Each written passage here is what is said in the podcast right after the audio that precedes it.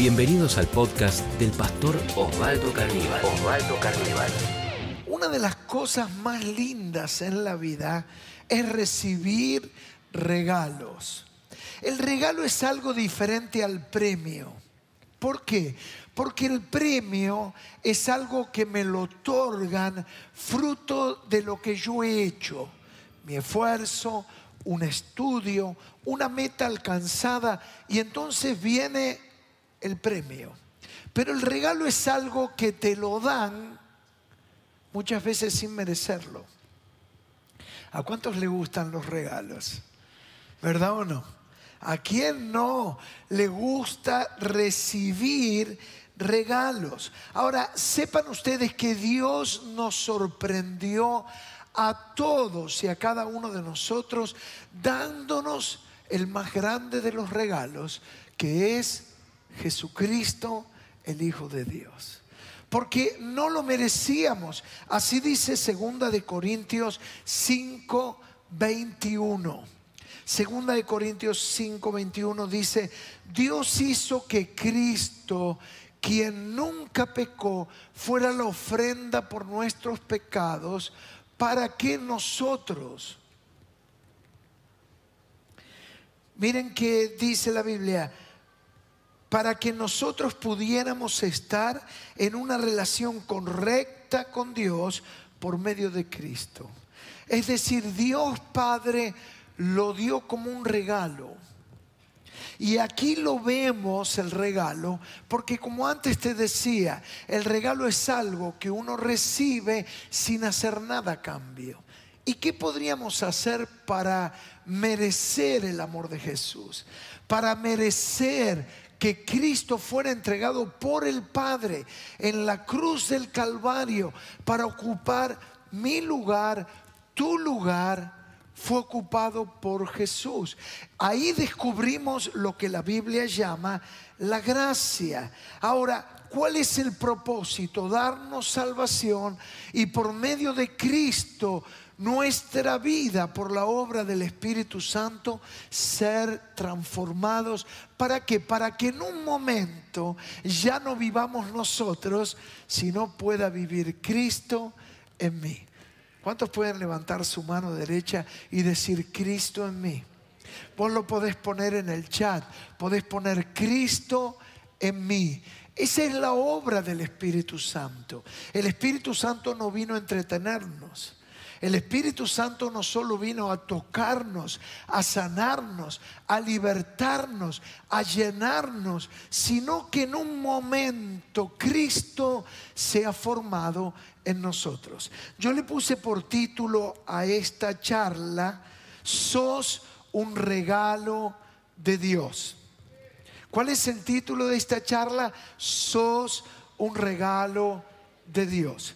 Recordá que si vos te descargas la aplicación YouVersion en tu celu, vas a poder tener todas las placas que ves aquí. Ahí tenemos el nombre de la aplicación en las pantallas, en los televisores y a la vez vas a tener la Biblia en tu celular. ¿Cuántas veces vamos en el colectivo, en el subte, tenemos que hacer una espera en algún lugar, una cola y ahí podemos leer la Biblia en vez de jugar a, un Pac-Man?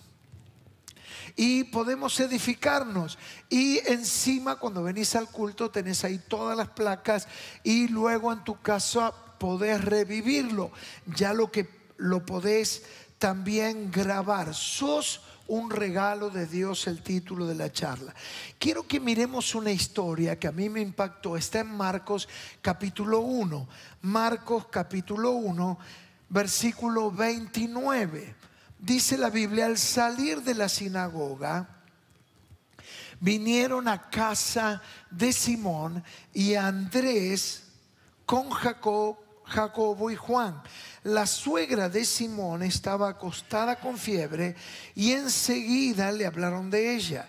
Entonces él se acercó, la tomó de la mano, la levantó e inmediatamente le dejó la fiebre y ella le servía.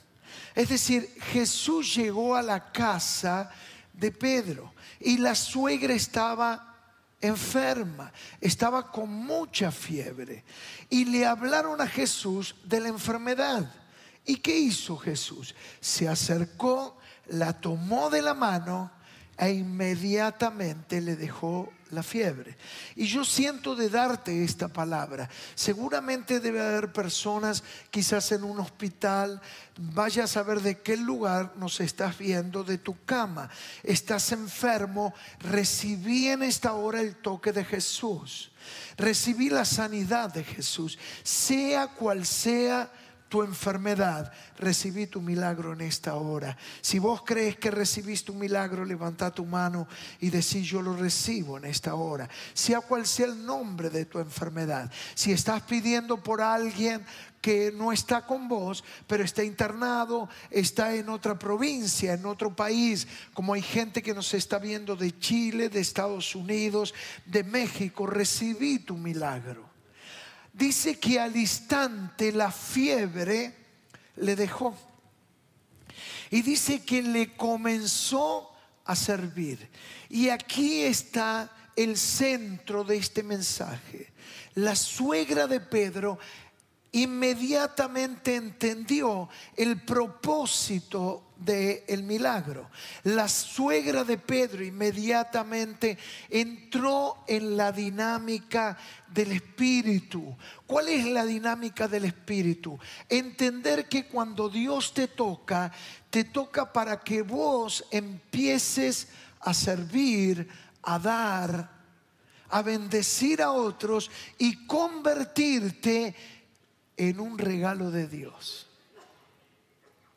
Todos estamos acostumbrados a recibir para centrarse en nosotros. Pero esta mujer entendió que el toque, la sanidad, era para poder servir a Jesús. ¿Cuántos quieren servir a Jesús? Es decir, cada vez que Él te habla, te toca, te reconforta, opera un milagro económico en tu vida, te sana de una enfermedad, te libra de la depresión. ¿Cuál es el propósito? No para que vos sigas tu vida, sino para que le sirvas a Él. Entonces, ser un, vamos a decir que ser un regalo de Dios nos ayuda a descubrir el propósito en la vida. Esto es algo fabuloso y lo voy a volver a repetir. Ser un regalo de Dios, si lo podemos tener ahí para que todos lo lean, ser un regalo de Dios nos ayuda a qué? A descubrir el propósito en la vida. Mucha gente dice, ¿y para qué vivo? ¿Y para qué estoy? Mi vida no tiene sentido. A veces hay gente que se siente deprimida y entra en un círculo y está esperando que en algún momento la vida se acabe. A veces cuando transcurren los años y uno dice, yo ya hice todo, yo ya me jubilé, no tengo nada más que hacer. Y es como que se sienta, baja la cortina y entra en un estado depresivo y ha perdido el propósito. El propósito por el cual estás en esta tierra, por el cual Dios te ha tocado, te ha bendecido, es convertirte en un regalo. Cuando yo descubro esta dimensión, esta dinámica, del Espíritu, no habrá depresión que me pueda abatir, no habrá angustia que me pueda derribar, no habrá ataque de pánico que me pueda detener, porque yo estoy en esta tierra con un propósito supremo, servir a Jesucristo todos los días de nuestra vida. Bendito sea Dios. Vamos todos, demos un aplauso a Jesús. Gloria a Dios, es tan importante. Miren Mateo 10:39, Jesús hace una declaración suprema. Esto está para que lo subrayes, para que lo tengas presente. Miren la profundidad. Jesús dice, el que haya su vida, ¿qué dice? La perderá. Y el que pierda su vida por causa de mí, la hallará. El que haya su vida, otra vez, el que haya su vida, la perderá.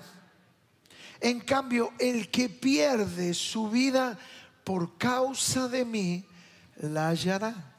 Es decir, aquella persona que está constantemente tratando de encontrar en sí mismo el propósito de la vida, la va a perder. En cambio, aquel que se desgasta por Jesús, que se entrega a Jesús, que se derrama por Jesús, va a encontrar el verdadero sentido de la vida.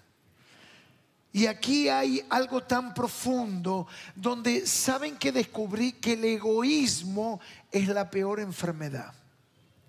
Esto es lo que nos está diciendo Jesús. Vieron que leíamos, el que haya su vida la perderá. La persona egocéntrica es una persona que está centrada en quién? En sí mismo. Todo empieza en él y todo termina en él. Si vos le contás un problema, ¿qué te dice? Ah, pero el problema que yo tengo, si vos supieras. Vos le decís, a mí me duele una muela. ¿Y qué te va a decir? Ah, a mí me duelen tres. Es decir, vos querés hablar y la persona siempre termina hablando ella de su problema y de su vida. Porque quiere hallar la vida y la termina perdiendo y entra en un círculo de insatisfacción. Pero en cambio aquel que se da, que se entrega, que se olvida de sí mismo, que ya no piensa en sí, ¿qué dice Jesús? Ese que va a ser, va a hallar la vida, va a encontrar el propósito de la vida. Quiere decir que el sentido y propósito de la vida no está en concentrarme en mí mismo, sino concentrarme en quién, en el otro. Otra vez, el sentido de la vida no está en concentrarme en mí mismo, sino en quién? En el otro. Y a veces eso no se entiende, porque basta, basta que me tomen como un tonto, todos viven de mí, al final de cuenta, voy a pensar un poco en mí. Pero el principio que Jesús nos decía, el que haya su vida, la perderá. Y el que pierde su vida por causa de mí, la hallará. Es decir, que retroalimenta el egoísmo, un círculo centrado en uno mismo, que hace que nada ni nadie más exista. ¿Y saben qué pasa? Cuando este círculo existe y se retroalimenta, hace la vida deslúcida, pobre. Y miren, quizás es una palabra dura, miserable. Una persona que se termina centrando en sí misma, se terminará convirtiendo en una persona miserable, chiquita, amarreta. Y todos van a aislarlo y se quedará solo resentido en su propio ego.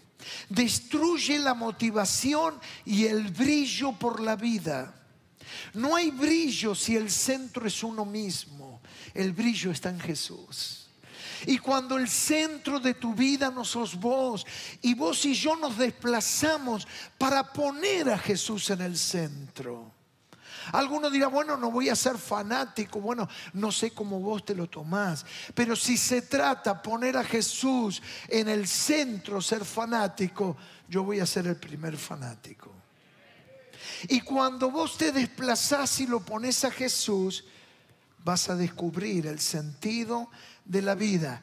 ¿Qué es esto de perder la vida para hallarla? Perder la vida es derramarla en otros y por otros. Otra vez, mira ahí, perder la vida que es derramarla en otros y por otros. Es decir, lo que está dentro tuyo, empezar a dar, a dar, a dar, a dar, a dar. Y saben que esto es fantástico, es encontrar oportunidades para hacer bien a otros. Y esto yo me he dado cuenta que es fantástico. ¿Y saben por qué? Porque no hay nada más curativo y gratificante que darse. Hoy en día la psicología, luego que el Señor hace dos mil años ya esto lo ha enseñado, habla de lo curativo que es dar. Dar cura el alma. Dar gratifica el alma. Lo he escuchado tanta gente que viene y me dice, pastor, deme algo para hacer en la iglesia. Le digo, ¿y por qué? Bueno, porque yo he estado haciendo terapia y el psicólogo, la psicóloga me recomendó que salga de mi propia realidad. Es mi problema, es mi problema, es mi problema, es mi problema, es mirar mi propio ombligo y todo el día estoy hablando de mi problema. Y dígame si no es verdad. Cuando vos encontrás a alguien así, que todo el tiempo te habla de problema, de problema, de problema, en un momento uno que va haciendo, de a poquito se va corriendo. ¿Verdad o no?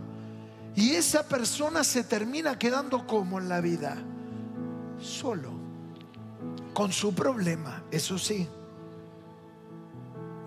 Pero en cambio cuando alguien sale del centro y entiende que el sentido es dar y compartir, hacer bien a otros, hace bien a uno. ¿De escuchar? Ahí lo tenemos. Hacer bien a otros, fíjense, hacer bien a otros hace bien a quién. Porque a veces uno dice, bueno, tengo que pensar un poco en mí. Cuidado, hacer bien a otros, tarde o temprano eso es un boomerang que te va a bendecir a vos, que te va a enriquecer a vos que te va a gratificar a vos, que te va a hacer crecer como persona, que encontrarás el propósito de la vida. Y esto empieza donde, en la casa, en el hogar, con la familia, con los que te rodean y el círculo se amplía, con los amigos, los hermanos de la iglesia, en el trabajo, en todo lugar. Qué juego maravilloso de palabras. Hacer bien a otros hace bien a uno. Por eso el Señor Jesús, ¿te acordás que decía? Es mejor dar que recibir. Porque es dando como se recibe. Es dando como se recibe. ¿Cuántos quieren recibir? A ver, ¿cuántos quieren recibir? Ay, pastor, deme el secreto. Pastor, deme la fórmula. ¿Cómo se recibe? Dando. Hacer bien a otros te va a hacer bien a vos. ¿Qué fórmula? Curativa, sanadora para el alma. ¿Saben qué descubrí? Que el cristiano que no se da se oxida. El cristiano que no se da se oxida. Nada puede destruir al hierro. Es tan fuerte. ¿Vieron cuando uno dice, ay, es fuerte como el hierro? ¿Saben que lo puede destruir el óxido? Miren estos clavos, esta foto de clavos que yo ahí te traje. Nadie puede destruir el hierro, pero su propio óxido lo puede hacer. El cristiano que no se da, capaz viene al culto, ve los cultos digitales y lo que hace es recibir, recibir, recibir, pero no entiende que recibimos para dar en un punto. El cristiano es más fuerte que el hierro, pero se termina oxidando cuando no ha entendido que el propósito de Dios es hacer bien a otros. Ser un regalo de Dios nos saca de nuestras personales preocupaciones, nos saca de nuestro micromundo viciado en un mundo pequeño cíclico donde lo único que hago es hablar de lo que me pasa y de mis problemas. Ser un regalo de Dios. ¿Cuántos pueden decir yo quiero ser un regalo de Dios? Saben que esto a mí me transformó mi manera de pensar cuando el Espíritu Santo me habló. Y me dijo, Osvaldo, yo quiero hacer de tu vida un regalo. De manera tal que donde vos estés, donde vos vayas, en el barrio, con tus amigos que no conocen a Cristo, en el trabajo, en la oficina, con vecinos, digan, vos tenés algo especial. Las puertas de mi casa siempre estarán abiertas para vos.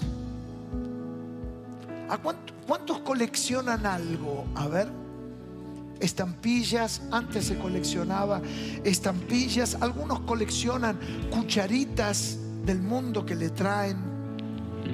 O monedas del mundo que le traen.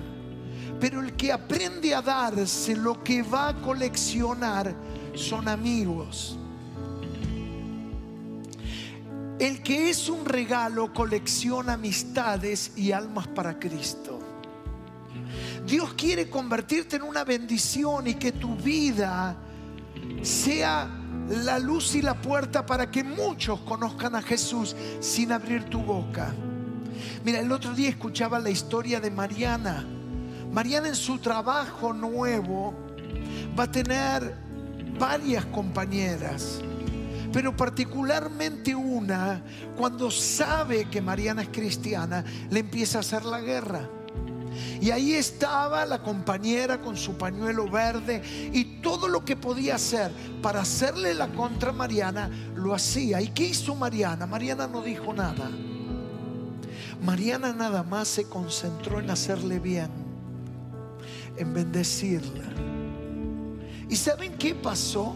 Que esta compañera no entendía. ¿Por qué si le estoy provocando no reacciona? Y algo empezó a trabajar. El Espíritu Santo empieza a trabajar. Y llegó un momento que esta compañera fue tocada por el Espíritu Santo. ¿Y saben qué le dijo? Por eso me gustó tanto y tiene que ver tanto con esta charla. Le dijo a Mariana, Mariana, ¿sabes una cosa? Me he dado cuenta que vos sos un regalo de Dios para mi vida desde que te conocí. Y luego Mariana pudo ver que su compañera de trabajo en su Facebook dijo, qué gratificante y bueno es trabajar con alguien que te expresa el amor y es el amor de Dios. Ahora, ¿qué dice de vos la gente que te rodea? Puede ver a Cristo o ve el mal carácter de Osvaldo. Puede ver a Jesús en tu vida te habrás convertido en un regalo de Dios para los que están y que la gente quiere estar a tu lado, que en donde nosotros estemos marquemos la diferencia. ¿Y de qué manera podemos marcar la diferencia? ¿Qué se te ocurre? Una sonrisa, un gesto, un llamado que marque un interés, un pequeño presente que podamos dar un recordatorio del otro. Que hoy en día nadie le importa el otro. Vivimos corriendo preocupados en nosotros. Hoy con el distanciamiento social, vieron a veces uno está cerca de alguien y la otra persona ya se aleja. Y hay cosas que parecían que difícilmente van a cambiar. Vieron los alumnos son con los puños, algunos con el codo. Yo no sé cómo será en el futuro pero todo parece más distante, todo parece más lejos. La indiferencia va marcando más, el egocentrismo, el aislarnos, el vivir para adentro, el todo relacionarnos por la internet, por el streaming. ¿Qué diferencia se marca? Cuando alguien se interesa en el otro, lo que va a hacer es revelar el amor de Dios. Me anoté esto para decirte que conocí mucha gente en el mundo que los llaman ricos, pero son extremadamente pobres. No tienen amor, pagan por sexo, no tienen hogar, aunque cambian de casa cada año, no tienen paz, aunque tienen psiquiatra cada semana. Todo lo que buscamos en esta vida es ser amados. ¿Y para qué Dios te alcanzó a vos? Para que en el lugar donde estés te conviertas en un regalo de Dios. Me acuerdo en un viaje misionero a Formosa, un grupo de chicos, miren qué sorprendente, de Cambia tu Mundo, querían que le dieran más besos y abrazos, porque no sabían lo que era un beso y un abrazo. Quizás para vos pudo haber sido común, pero ¿cuánta gente está sin el amor y sin el amor de Dios? Dios quiere hacerte un regalo. Claro, yo me pregunté, ¿cómo poder ser transformados para hacer un regalo de Dios? Este es el gran desafío. Vieron ustedes que cuando uno nace, ¿qué es lo primero que hace el bebé cuando nace? ¡Guau! Llora. Es decir, cuando nacemos lloramos. Pero alguien dijo, viví de tal manera que cuando te toque morir, otros lloren por vos. Que alguien te pueda recordar porque tu vida un regalo. No hay nada más trágico que alguien muera y que nadie lo recuerda. Que no quedó de él algo de sí en la vida de los demás. Ahora, ¿cómo nos transformamos en un regalo de Dios? Simplemente cuando hay una rendición total. Cuando nos rendimos, cuando morimos a nosotros mismos, cuando nos doblegamos, cuando nos entregamos, cuando nuestras vidas se rinden. Dios te ha tomado para hacerte un regalo. Allí donde hay pérdidas, donde hay sufrimiento, donde hay dolor, que haya una rendición total. Ya no más luchar, decirle, Señor, me entrego por completo. ¿Cuántos están dispuestos a entregarse? Pero miren lo que dice ahí, rendición total. No un poco, no una parte, sino entregarnos por completo. Porque cuando morimos por completo, Cristo vive en nosotros. Podés decirle, Cristo, me entrego a ti. Levanta tus manos y decíselo como una oración. Ahí donde vos estás, decirle, yo me rindo, yo me entrego. Toda mi vida, todo mi corazón, lo entrego por completo. Si este podcast fue de inspiración para tu vida, te invitamos a compartirlo en tus redes sociales. tus redes sociales. Recordá que podés seguir al pastor Osvaldo Carníbal en Instagram, Facebook y Twitter.